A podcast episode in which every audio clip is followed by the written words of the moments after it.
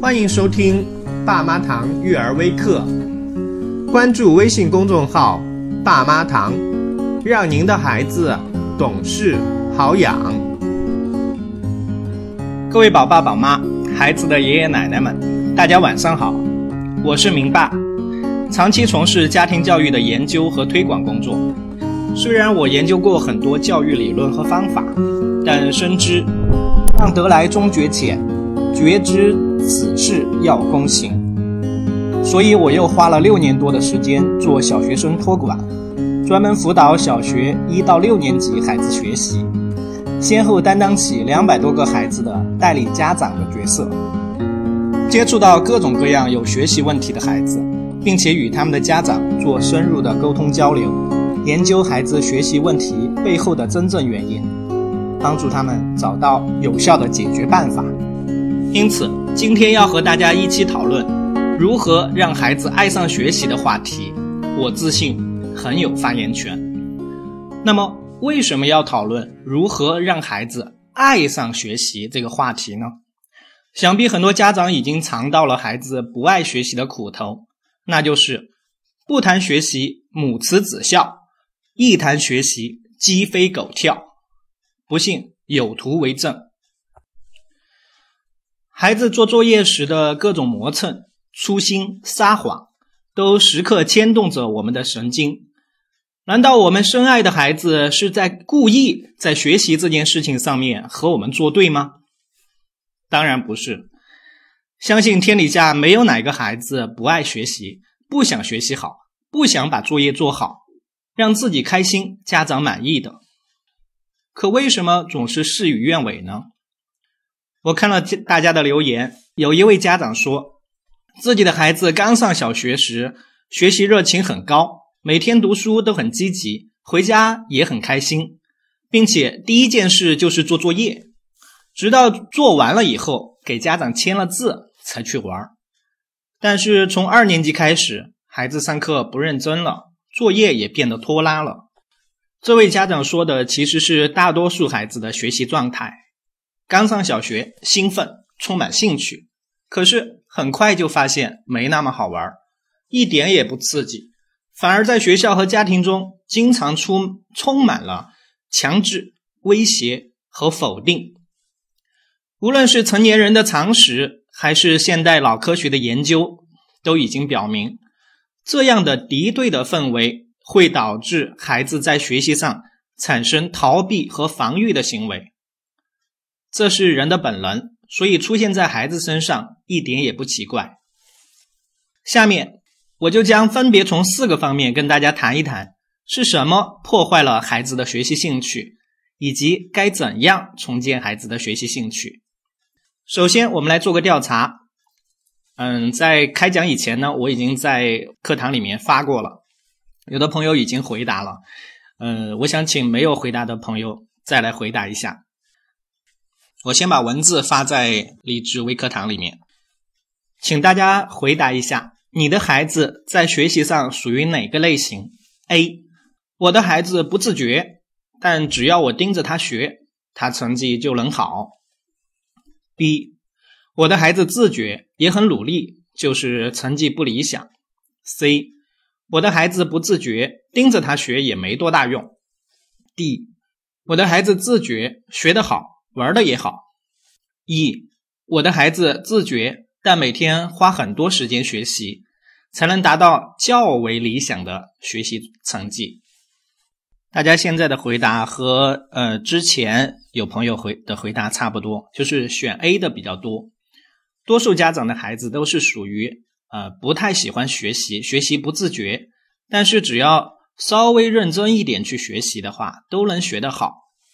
其实我们小学阶段哈，我们的功课一点也不难，只要孩子学习态度端正，不讨厌学习，上课稍微认真一点听讲，回来基本上做作业啊，还有应付考试，问题都不是很大的。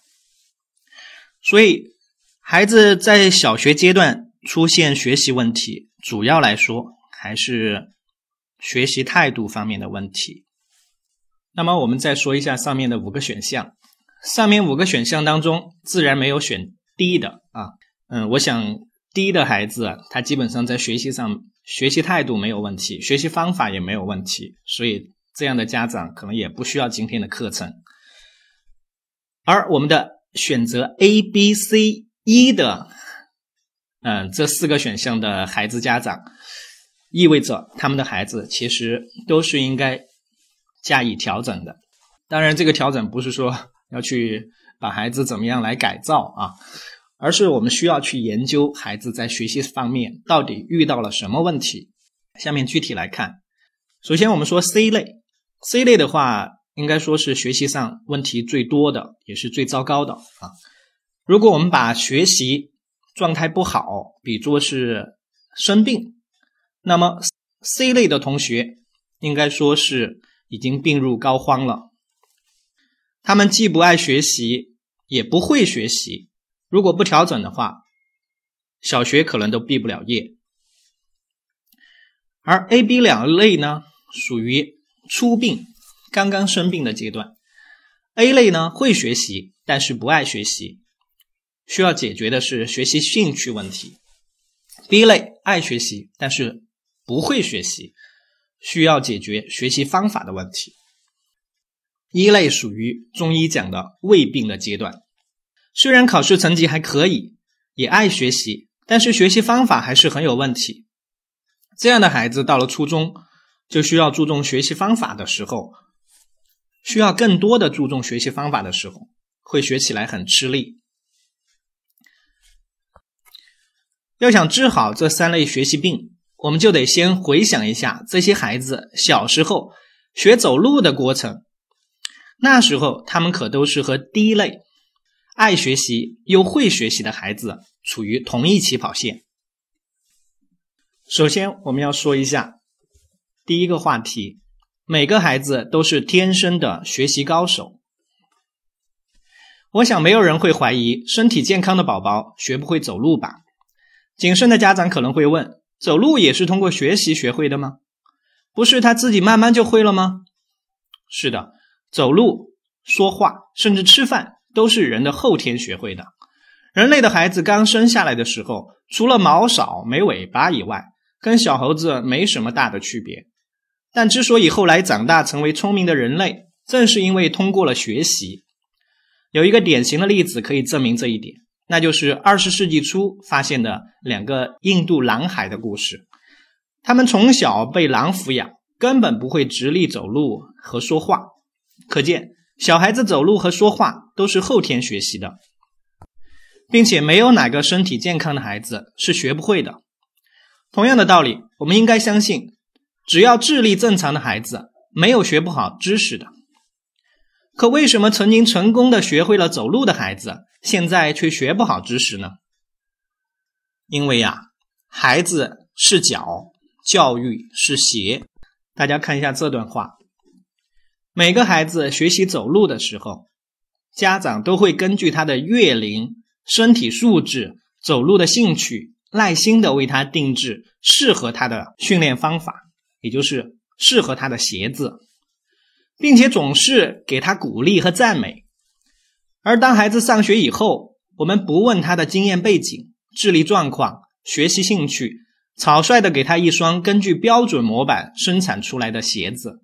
不管他穿着舒服还是不舒服，都会让他参加马拉松比赛，还在每个赛道、每个赛段用名次来催逼打压他。大部分孩子在小学阶段就被比赛比得失去了信心。然而，在此阶段，很多家长并不仔细观察、询问孩子的感受，帮助他想办法调整鞋子的大小，而是责怪他脚长得不合鞋子。甚至用引诱、唠叨、批评、打骂，逼着他继续奔跑。为什么深爱孩子的家长们会这样呢？因为我们太着急、太忧虑了。越是大城市，越是现代化的地方，越是如此。电视剧《小别离》《虎妈猫爸》之所以收视率爆棚，不就是因为剧情引发了家长们的强烈共鸣吗？如果我们能够慢下来，静静的回想一下，当初你的孩子是怎么学会走路的？那么孩子现在的学习问题就会变得简单多了。我儿子小明现在四岁，从小就是我们自己带大的，因此对他学习走路的过程印象特别深刻。我总结了一下，教他学走路有四个过程，大家听一下，应该也和你的孩子学走路差不多吧。第一步是做准做准备。走路以前，宝宝经历了长期的爬行、扶站过程，为学走路做了充分的准备。第二，做榜样。宝宝每天都看到人们在走路，会把走路当做自然的状态，本能的想学。试想一下，如果人们都像狼一样在地上爬行，恐怕他不会想要会直立行走吧。第三步，耐心的教。在教宝宝学走路的时候，我们都是一对一耐心的教，仔细示范每一个动作：站稳、提腿、迈步、落脚。当孩子没有做好时，我们不会说“你真笨，连走路都学不会”，更不会说“你看看跟你差不多大的小强，现在都已经学会走路了”。恰恰相反，我们会充满信任的对宝宝说：“没事，妈妈相信你一定能。”并且不会强迫孩子继续练习，而是抱起孩子走走看看，看看小朋友玩滑滑梯，看大街上来往的人群，等待合适的时机再来教宝宝。第四步，多实践。当宝宝会走路以后，我们会想方设法的提供机会让他去实践，比如玩滑滑梯，或者是去追皮球，让他感受到走路的好处。而不是说让他去参加走路比赛，赢得宝宝竞走比赛的冠军。最终，经过短短几个月的时间，孩子学会了人类进化史上要花费上百万年才能学会的直立行走。这难道不是每个孩子都创造过的奇迹吗？接下来，我们看第二个大的方面。千万别做孩子学习力的杀手。我们回过头来看孩子的知识学习。在一月份的时候，我曾经写过一篇文章，名字叫做《上学的坏处》，其中分析了现代学校的起源，不过是工业革命时期，为了大量炮制易于管理的国民和工人，这样的教育虽然能够快速改变落后地区的人口基本素质。提高经济发展水平，但是它的弊端也相当明显，就是扼杀孩子的学习力和创造力。我并不指望这篇文章能够对改进学校教育起多大作用，只希望看到过的家长能有所启发，不再盲目的相信学校教育，而是要运用家长的智慧去抵消学校教育的负。然而，能有这样觉悟的家长并不多。很多家长做着甩手掌柜，每天把孩子丢到学校就不管；要么呢，坚定的去做学校的帮凶。孩子，我当年就是没有好好读书，才混到今天这步田地。你一定要好好听老师的话，用功读书。事实上，只要我们稍微对照一下家长当初教孩子学走路的方法，就会发现，学习文化知识的时候，大多数家长都是在反其道而行。怎么反其道而行之呢？第一，入学前不做准备。很多家长没有从小给孩子做亲子阅读，让看书成为他每日生活的一部分，成为快乐的生活来源，成为像吃饭睡觉一样自然的事情。也有很多家长没有从小让孩子动手做力所能及的事，养成勤动脑、勤动手的习惯。这样，当孩子进入小学，需要整日面对书本。需要独立应付生活和学习问题时，他又怎么能够坐得住、静得下心、听得进去、做得好呢？第二，不做榜样。学习型的家长必定会有学习型的孩子。如果家长只是口头上要孩子学热爱学习，自己却对书本避而远之，孩子又怎能愿意听从？最近，一名印度人写的令人堪忧、不阅读的中国。这篇文章红遍了网络，其中提到中国人平均读书零点七本，连一本都不到；而日本人年平均读四十本书，以智慧著称于世的犹太人年平均读书六十四本。成年人都如此不爱看书，小孩子又怎么能够爱呢？这就像成年人都在地上爬，小孩子又怎么会想到要走呢？第三，不耐心的教，就像学走路一样，每个孩子都是独特的，要在合适的时机，根据他的具体情况耐心的教。而学校教育却只是按照年龄，不根据具体情况，笼统的一刀切式的去教。这样的教育方式，如果用来教孩子走路，也一样会有很多失败的案例。不过学校似乎并不在乎。因为学校要的只是一个过关率，百分之八、百分之百分之九十也好。而对于家庭来说，我们要的是孩子百分之百的成功。可是很多不明智、不耐心的家长，只是跟着学校老师的指挥短信走。这次考试班上平均分九十四点五，你的孩子才九十三，他拖了班级的后腿。然后伤了面子的家长变得很生气。根本没有耐心去搞清楚孩子到底是真差劲还是假差劲。如果是真差，又差在哪里？当初手把手教宝宝学走路，并且不断鼓励宝宝取得的每一个进步的妈妈、爸爸不见了，取而代之的的是简单粗暴的命令和要求、批评和责难。第四，不做实践。先和大家分享一个故事，在一个小镇上。有三个砖瓦工正在砌一堵墙，有位哲学家分别小声的问他们在干什么。第一个人没好气的回答：“你没看见吗？我在砌砖呢。”第二个人微微一笑：“我在砌一堵墙。”第三个人开心的说：“我在盖一座漂亮的房子。”若干年后，那位哲学家再来到小镇，他发现当年回答。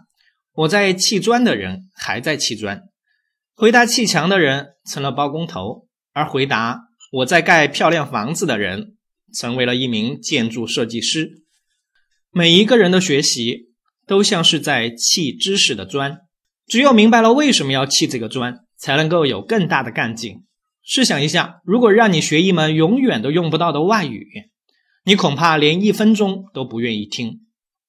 可是这样的事情却天天发生在学校里，孩子们花了太多的时间学习对他们来说没有用的东西。什么？你不这样认为？你觉得学习很有用？呵呵，那只是现在的你这样认为而已。想想你读小学的时候，你觉得书上学到的知识对你有用吗？恐怕唯一的用处就是用来考试。可是考试带给大多数孩子的不是成就感。而是挫败感，因此考试对大多数孩子来说不是有用，而是有害。所以你看，学习对孩子现在来说有用，孩子们都喜欢学现在就有用的东西。孔子在两千多年前提出了“学而时习之，不亦说乎”的观点。很多人把习理解为复习，可事实上，这个习说的是实践。学习之后再实践，发现学到的知识很有用，因此很有成就感，很快乐，并且愿意继续去学，这样才能形成良性的学习循环机制。如前所说，在现在的教育体制当中，孩子们学的知识唯一的运用机会就是用来考试，但只有少数幸运的孩子才能够从考试当中考出好成绩，考出成就感。请注意，这里我用的是“幸运”一词，而不是聪明或者是努力。因为从考试中获得成，就连大科学家爱因斯坦、政治家丘吉尔、大发明家爱迪生都没有过这样的幸运。爱因斯坦中学时代甚至连许多测验都没有及格，丘吉尔作业做得很差，说话也口齿不清。爱迪生被老师认为是糊涂蛋，整天只知道问一些不着边际的问题。而一份近三十年的高考状元去向的调查也表明，考试成绩优秀，并不见得这个人就会多么成功。所以你看，对大多数孩子来说，考试不是他们练习实践的理想方式。如果家长不用心创造孩子们可以学以致用的机会，他们根本没有实践的土壤，因此他们的学习过程就像第一个砖瓦工一样，仅仅是为了完成任务，又怎么会自动自发、有自觉性呢？而且没有过情境体验，仅仅停留在记忆表层的知识，也是很容易被遗忘的。到期末考试的时候，忘记不会的题目，再正常不过了。接下来我们将要说第三个大的方面：怎样让孩子爱上学习？对照着孩子当初学走路的步骤，我们再从四个方面说一说怎样让孩子爱上学习。第一个，为入学做准备。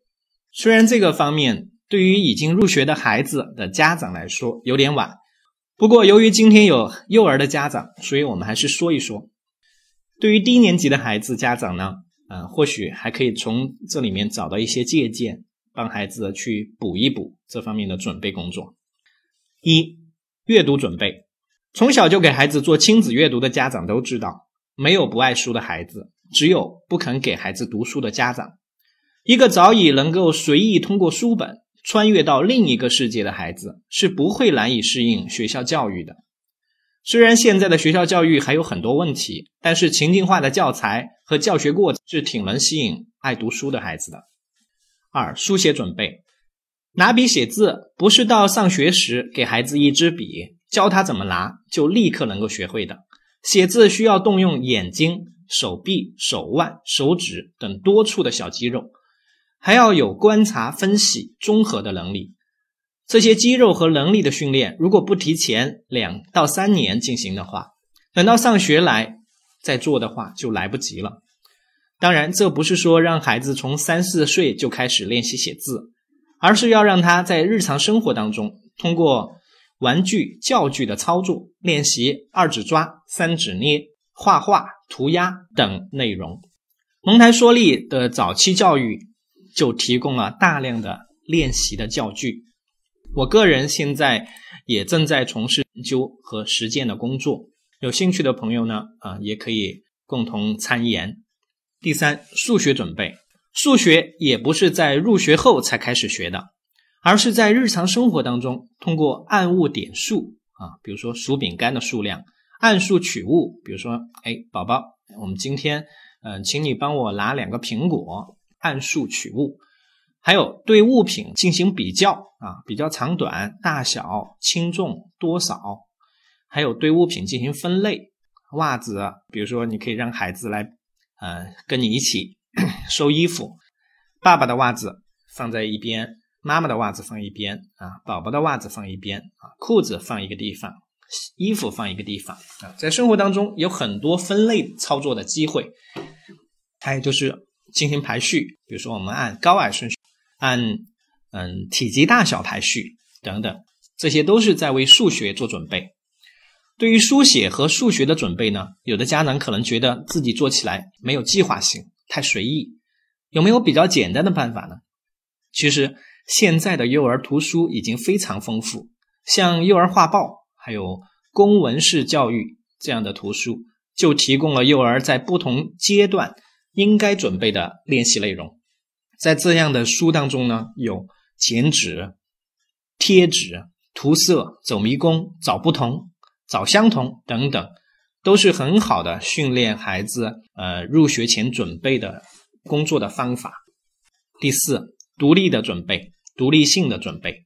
除了学习技能方面的准备以外，孩子还需要具备较强的生活自理能力，还有社交能力、规则的意识。有些家长咨询我说。孩子上课总是会坐不住，老破坏课堂纪律。我问他，孩子在生活当中有没有养成守规矩的习惯呢？他说，孩子在家吃饭就不好好吃，经常端着碗东跑西跑，做事情也没什么规矩啊，没有定点啊。比如说刷牙，一会儿在卫生间，一会儿在厨房啊，一会儿在客厅。我说这就难怪了。因此，我曾经总结了一句话啊，分享给大家。生活习惯决定学习习惯。第二，为孩子做榜样。在育儿的过程当中，几乎所有想要让孩子去做的事情，我们大人一定要先去做，并且快乐而自然的去做。你想让孩子认真听讲，那你自己也要认真听讲。我问问大家，你的孩子有没有看到过你认真听讲的样子呢？如果没有的话，现在就去叫你的孩子过来看看你是怎么听讲的。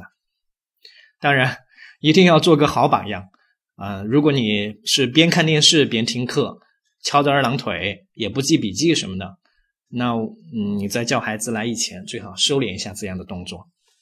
你想让孩子认真作业，那你自己有没有认真的去做作业呢？我再问问大家，你的孩子有没有看见过你在家里加班，或者是做培训课上面的作业，培训自己呃参加的某一个深造啊，或者是我们今天上的这个呃，相当于是家庭教育的课。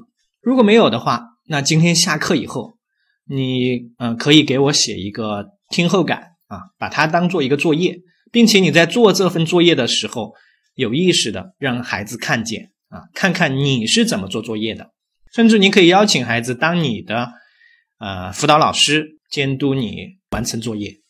写完后，大家可以照相，然后发到我的邮箱。我的邮箱，嗯，待会儿会给到大家。马上高考又要改革了，无疑会越改越好。在改革的过程当中，我们的语文将会加大考试的难度还有广度，语文课文的考试内容呢也会大大减少。将会更加考验孩子的真实的语文能力，而不是说语文的记忆能力。因此，必须从小培养孩子广泛阅读，提高他的阅读水平、理解能力。那么，这个时候你可能会更想让孩子多看课外书。可是，如果你自己都没有经常拿起书本，会怎么样呢？所以，当你做了你想让孩子做的事情以后，孩子就会天然的认为自己也应该那样去做。在我们家，如果哪一天不让小明洗脸、刷牙、看书、讲故事，他是坚决不会同意的。第三，开始时耐心教。孩子从小到大要学的东西很多，就像前面说的，就连走路、说话都要靠学。所以，无论他的年龄、身高是多少，只要以前。没怎么接触过的事情，现在要他做的话，就得先教先学。我以前为我的学生写过一个一年级新生菜鸟手册，我用文字把它发出来，大家看看就知道。上学这件事真得好好从头教。从很多孩子的学习习惯来看，我们的这个一年级新生菜鸟手册，它的执行是完全不达标的。就比如说每天的文具、文具书包的收拾，很多孩子都是依靠家长催促，或者是家长帮他来收拾。第二天上学也是家长好说歹说，反复提醒他才会抓紧时间。对学习这件事情，从早上开始就不是很上心。至于在学校里面应该怎么样去听讲，怎么样去认真的记笔记啊？什么时候去记笔记？什么时候举手回答问题？很多孩子其实是很盲目的。这份一年级新生菜鸟手册，我想可能一二年级甚至三年级的家长都可以对照一下，看自己的孩子有没有做到，有没有做好。孔子说：“不教而罚，谓之略。”就是说，如果一个人、一个孩子，你不教他，不教他做事的方法，而直接让他去做。没做好，然后你就去惩罚他，其实是在虐杀他，在虐待他。虽然我们的小孩子都很顽皮，但不想做事成功，不想学习好一点，这样的孩子应该很少，几乎没有吧？之所以他们没有学好，其实百分之九十以上是因为方法不对。我有过一个二年级的学生，他背国学时总是记不住，一页《弟子规》几十个字的内容，他要背上几个小时。真的是记忆力不好吗？我不信。于是我在他背书的时候仔细观察，发现他总是拿着书从头到尾看两遍，然后就开始背，那自然是背不到的。然后他又沮丧的重新看两遍，又背，还是背不到。反复几次以后，他自己也没信心，也没兴趣了，就开始抠手、转笔、东摸西搞的做很多小动作。难怪他在家会背到晚上十点。都还背不熟，于是我教他一个方法：化整为零，一行一行的背，背诵每一行以前都先读上二十遍。如果这样还背不到，就把记不住的地方再读十遍。结果每一行他不用五分钟就背熟了，一页六行的内容没花上三十分钟。他很惊奇，但其实这个方法他早应该掌握。也许你认为啊，作为成年人的你认为这个方法太简单，你也会是的。它对于我们大人来说，就像走路一样简单，简单到认为它不值一一提，不值一教。但是对于孩子来说，他真的可能不会，因为上学以前没有人刻意的去要他背诵，上学以后呢，也没有人仔细的去教过他。再举一个真实的例子，有一个四年级的孩子刚来我们托管中心的时候，写字非常的慢。我就仔细观察他写字，发现他做语文抄写的时候都是看一个字写一个字，而且写字写的特别重，常常是力透纸背。于是我跟他好好聊了一下，问他想不想不要每天做作业做到九点甚至十点。他当然想了。我就跟他分析了，什么他比其他孩子做作业的时间啊花的更多。虽然他做作业的时候抓紧。抓紧了时间，连上厕所都很匆忙，而且比别人认真。别人在说说话的时候啊，在呃打谎做小动作的时候，他都一直埋头苦干。这是为什么呢？他后来听从了我的建议啊，尽量一个词一个词的抄，速度呢稍微快了一些。但是由于常年养成的习惯，写字的力度还是很大，力度大，摩擦力大，自然写得慢。经常把纸也写烂啊，然后又去拿透明胶来粘啊，耽误很多时间。试想一下，如果他的家长在他刚学写字的时候，就手把手的去教他，去观察他哪里做的不好，赶紧修正，他能像？当然，我们也可以怪罪他的老师没有好好教他。可是这样既没有用，也不现实，因为学校老师精力有限。他只能照一般的情况来教，无法照顾到每一个孩子，所以我们家长啊就要扮演起孩子的学习教育、学校教育的一个良好补充的作用啊，让学校教育这双鞋在我们家长的修正之下变得更加适合孩子，适合他们脚的大小。接下来我们说怎样让孩子爱上学习的第四个方面。让孩子多实践，这个方面应该是最重要的啊，也是能够让孩子在学习的直接动力上有比较强大、强大的刺激作用的。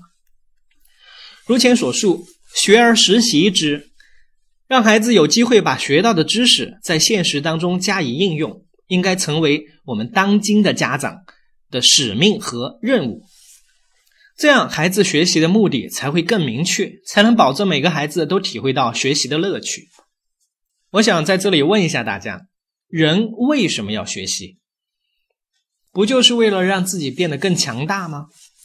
但是如果连续几个月，孩子都只是一个谦卑的学习者，把头埋得像河谷一样低，在期末唯一展示自己的将机会当中，也没有能够胜出，获得鲜花和掌声。得到的反而是牛粪和责难。他能体会到学习让他变得更加强大吗？他能收获自尊和自信吗？他能依然对学学习充满兴趣吗？当然不能。那么，怎样才能让孩子体会到自己通过学习获得了成长，变得更加强大呢？回想一下，当我们自己遇到一个实际问题，你恰好在哪本书上看到过解决方法？当你跟别人聊到如何保养皮肤，你恰好学过一点美容知识，是不是这样的时刻，你都会有股冲动，脑袋里就像有一个小人在喊：“我知道，我知道。”最后，当你从容的解决了问题，被人感谢和夸赞的的滋味，是不是比考了一百分还要美妙呢？人同此心，对小孩子来说同样如此。如果我们能够根据孩子的学习进度，帮他制造学以致用的机会，他就能体会到学习的乐趣，获得更强的学习动力。嗯，一些幼儿啊，在学龄前，他们时间比较多，往往会参加很多的兴趣班。这些兴趣班虽然刚开始都是孩子自己的选择啊，很多家长现在都比较民主，还是愿意征求孩子的意愿啊，让孩子自己去选择。虽然是孩子自己的选择，并且他刚开始确实兴趣浓厚，可是为什么学了一段时间之后，他不想再学了呢？因为他发现呢，自己辛辛苦苦学到的东西有用吗？没用啊。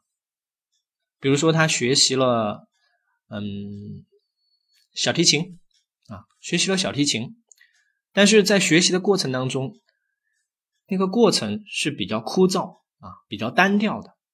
这样枯燥单调、需要很多意志力的付出的学，并不能及时的啊，让他在学上了今天的课以后，立刻能够感受到啊，我今天通过呃几十分钟的那种比较枯燥的学习。我又获得了一些，呃，新的新的技能啊，又可以去展示啊，得到别人的认可和夸奖，让自己得到精神上的一种收获，有吗？没有。因此，孩子对学习的兴趣啊，对兴趣班的兴趣会逐渐的递减。兴趣班如此啊，我们的文化知识的学习同样如此。那么，让孩子多实践，具体应该怎么做呢？我这里罗列了十项，大家可以看一下：教以治学，用以治学，有以治学，读以治学，学以写以治学，画以治学，言以治学，有以治学，问以治学，聊以治学。啊，首先我们来说一下教以教以治学。有一个农民爸爸培养出了上清华的女儿和上北大的儿子。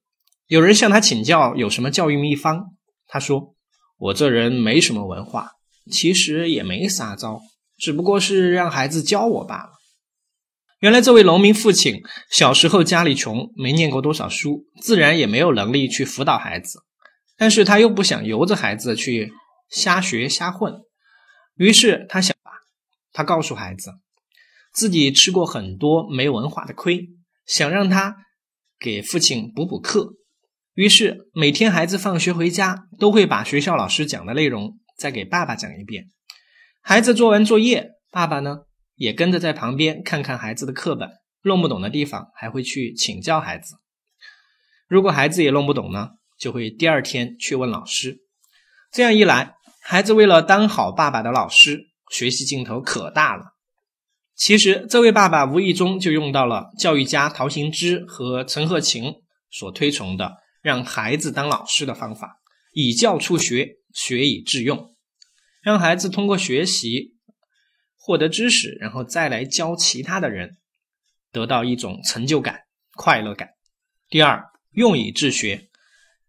尹建莉老师的《好妈妈胜过好老师》一一书当中，专门讲到了通过开小卖部。来学习数学的方法，嗯，在我们嗯托管中心呢，我们也是给孩子们嗯准备了很多的啊玩具，呃，还有学习用品，还有一些零食，然后让孩子们呃在学习完了之后啊，有时间的时候，让他们一些同学来扮演售货员，另一些同学呢去扮演。呃，顾客啊，用我们自制的呃这种呃钱币啊，当然是假的钱币，然后去进行购物的练习啊，在这个过程当中，就可以学到很多数学计算的知识啊，包括数学的呃情景应用题，是很好的提高数学法。其实小学阶段的语文、数学知识都是生活当中最常见、最常用的。如果家长稍微留意一下，都能找到或者说创造出能够让孩子运用的场合。第三，游以治学，游就是旅游啊，旅游参观，游学一直是我们中国古人学习的一种手段。读万卷书不如行万里路嘛。我认为游学呢可以分为两种，一种是人文和自然风风光当中的游学。在我们过年的时候，我们带小明去广西北海旅游，第一次他见到了大海、沙滩、灯塔，还有古代的炮楼、涠洲岛火山。去之前和去之后，他都对海洋历史、火山地理方面的知识非常感兴趣。这是，其自然的呃引导他去看相应的书啊，去给他上网查一些相关的资资料啊，给他讲解啊，他都听得非常入迷，非常认真。我们还通在旅游的过程当中收集了很多的呃贝壳、化石，还有。呃，比如说岩石啊，在火山岛，我们还收集了各种火山的岩石。除了人文自然类的游学，我们还可以带孩子去参观社区周边啊，你家附近的商店、工厂、医院、警察局、邮局，各种各样的地方。通过实地的考察，让孩子了解各行各业的人们都在干什么，都需要什么样的知识。这样的话，他才能够更加明确自己学到的知识。到底将来可以用在哪里？学习动力也才会更足。第四，读以治学。这里说的读是指读课外书、故事书、诗歌等，都有自己的故事场景。通过阅读，能够让孩子了解故事当中的人文还有自然的风貌，达到和游学相近的效果。图文并茂的科普书呢，也更是能够让孩子对某一类知识。掌握的更透彻。我有一位朋友的孩子，他现年五岁，已经快要成为恐龙专家了。身处当今的父母应该感到庆幸啊，我也是感到很庆幸。现在的出版业如此发达，每个孩子都可以找到自己感兴趣的图书，而他感兴趣的事情完全可以倒回来，逼着他学习科学文化，学习文化知识。当然，这种逼不是家长、老师去逼，而是他感兴趣逼。对此，他一定是欣然接受，不会有什么抱怨，还乐此不疲。比如那位五岁的恐龙小专家，如果他不满足于每次都要依赖父母下班之后才能给他讲恐龙的故事，他就可以开始学习认字了。而且，为了比较到底几只棘走龙敌得过一只霸王龙。他可以开始学习数学了。如果家长用心，把孩子在学习当中学到的知识引申到他的兴趣上面来的话，孩子一定会学得更加认真。因为学以致用啊，用以治学啊，兴趣的东西来帮助他建立学习兴趣。第八，有以治学，有就是说交朋友。让孩子结交具有某项特长的人，或者去拜访古人的故居、故地啊，比如说去参观杜甫草堂之类的啊，从而让孩子在学习古诗的时候更有兴趣。第五，写以治学，跟孩子写信、写日记、办一份社区手抄报，这些都能够大大刺激孩子学习语文、语文的兴趣。第六，画以治学，教孩子画思维导图啊。思维导图这个工具现在在很多很多各行各业都有应用。然后在教育领域的话，很多人都有在讲思维导图我们家长可以去，呃，如果没有听说过的话，可以去网上了解一下。教孩子画思维导图，让他把学过的知识啊修建成一座精美的迷宫，能够让孩子更好的去抓住所学知识的脉络。啊，建立嗯各个章节知识的联系，让他能够触类旁通。第七，言以治学，通过一些科学小实验啊，或者是嗯研究一些。第九，问以治学，当孩子有问题的时候，我们不要急着去给出他最终的答案，而是教孩子怎样去自己寻找答案。第十，聊以治学。平时聊天的时候，我们可以故意把话题引申到孩子学过的知识上面，让他有机会参与进来。比如说，我们四五年级的同孩子会，嗯，学习到这个速度、路程这方面的知识。嗯，有一个著名的火车呃相遇的问题，或者是火车追击的问题，我们就可以跟孩子去介绍这方面的事情啊。比如说，那哪个地方啊？我们看新闻啊，哪个地方？嗯，火车撞车了啊，为什么会撞车？哎，其实就是一个数学题。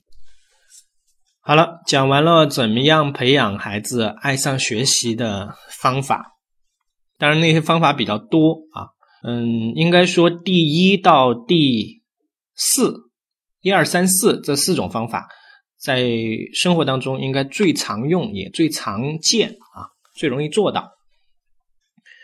嗯，其他方法呢，我们家长也可以参考啊。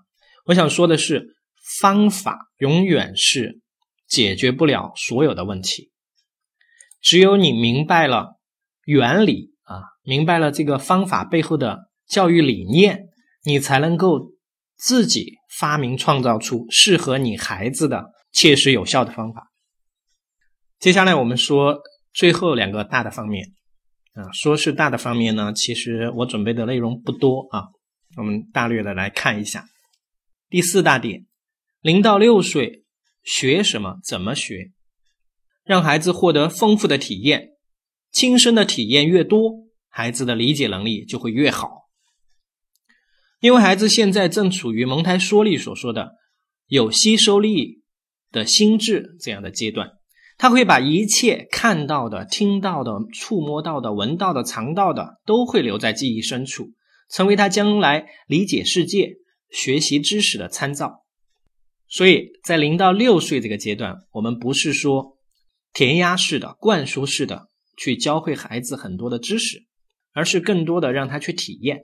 如果孩子想要去，呃，了解地理方面的知识、火山方面的知识，你不要把火山的整个原理呀、啊系统的一些知识都去告诉他，而是不如带他去参观，啊，去摸一摸火山口的岩石，去闻一闻火山岩石的味道，这样的一些经历能够为他将来真的想去做一个地质领域的专家打下一个良好的基础。啊，让他在将来的系统的知识学习当中有很好的一个体验的准备。第五个大的方面，六岁以后该学什么，怎么学？著名的心理学家皮亚杰通过研究发现啊，六岁以前孩子的思维主要是动作思维和形象思维，就是说他们需要通过动手操作来理解事物，来认识世界，需要通过看到。有形可见的东西来进行思考。如果你给他讲一些抽象的概念啊，说一些名词，他可能就没有办法理解。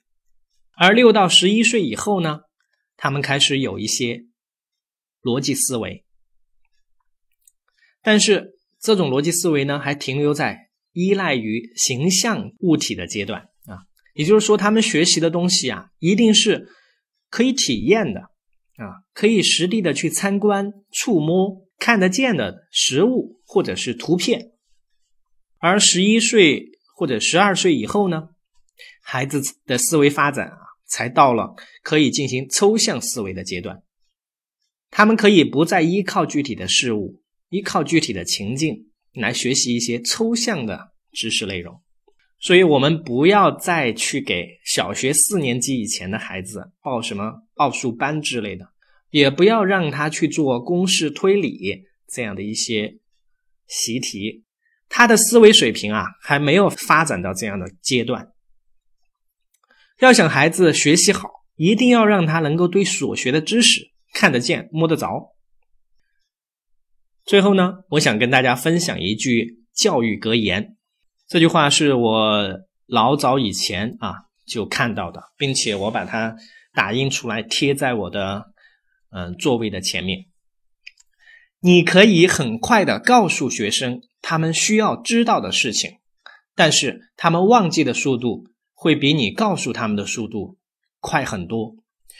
与你解释给他们的事情相比，人们更容易理解他们自己揣摩出来的事情，因此。学习的最好方法是让学生自己带着问题思考，寻找答案，通过实践领悟真知。这句话是我老早以前啊就看到的，并且我把它打印出来贴在我的嗯座位的前面。你可以很快的告诉学生他们需要知道的事情，但是他们忘记的速度会比你告诉他们的速度快很多。与你解释给他们的事情相比，人们更容易理解他们自己揣摩出来的事情。因此，学习的最好方法是让学生自己带着问题思考，寻找答案，通过实践领悟真知。好了，今天呢，我们的微课呢就到这里。嗯，不知道我们群里面啊，我们的留言墙上面啊。嗯，贴出的那些问题，嗯，有没有很好的回答到您呢？嗯，因为我在准备我们的微课的时候，都是一边看大家的问题，一边来准备的。嗯，如果您还有个别的一些问题的话，可以在在我们这里吧，就在励志课堂里面，呃，再回复一下啊，再提出来，我们再来回复一下。呃，当然，其他的朋友如果。嗯，没什么事的话，那就可以晚安喽。好，也欢迎大家，嗯，继续收听我们下一期的爸妈堂育儿微课。谢谢大家。